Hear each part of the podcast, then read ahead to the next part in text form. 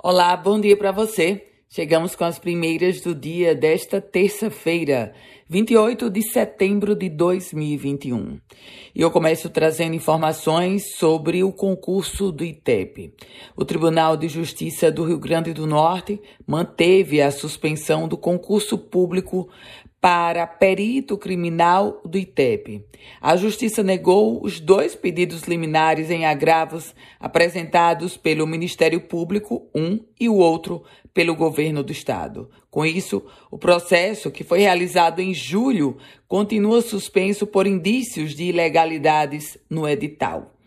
E ainda no âmbito do Judiciário, o Ministério Público Federal, a Procuradoria da República no Distrito Federal, abriu uma apuração preliminar para avaliar se há indícios de que os ministros do Desenvolvimento Regional Rogério Marinho e do Turismo Gilson Machado cometeram improbidade administrativa no caso da liberação de 1 milhão e 400 mil reais para uma obra na cidade de Monte das Gameleiras, interior do Rio Grande do Norte, uma obra que vai beneficiar, que vai valorizar um condomínio de casas, de 100 casas, que vai ser erguido por Rogério Marinho, junto com seu sócio e assessor Francisco Soares Júnior.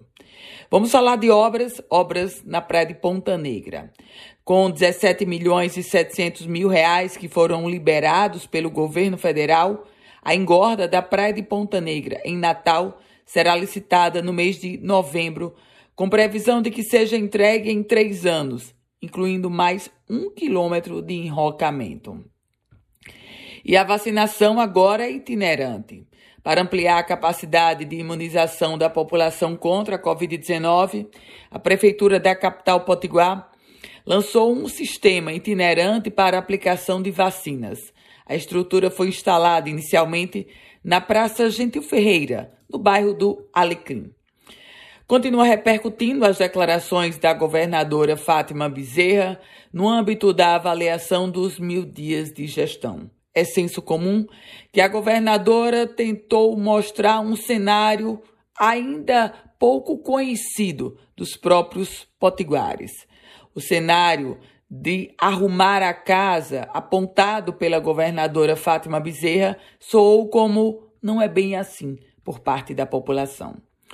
E a Marinha do Brasil emitiu um alerta de ventos fortes e ondas de até dois metros e meio no litoral do Rio Grande do Norte. Um alerta que vai até amanhã. E o padre de Tangará, minha gente? O padre Lenilson, do município de Tangará. O vídeo durante a celebração viralizou nas redes sociais. Tangará, que está vivendo a festa da padroeira Santa Terezinha. E o padre, em alto e bom som, durante o sermão, disse que vai publicar em um outdoor os nomes das pessoas que não contribuíram para a festa. Falando agora sobre educação, a Pró-Reitoria de Ensino do IFRN divulgou um novo edital anunciando 3.192 vagas em cursos técnicos integrados para o ensino médio. Todas as informações no próprio site do IFRN. Essas são as primeiras desta terça-feira. Quer se inscrever? Quer receber esse boletim diário? Manda uma mensagem para o meu WhatsApp no 987168787. Quer compartilhar este boletim que você está recebendo? Fique à vontade. Com as primeiras do dia, Ana Ruth Dantas.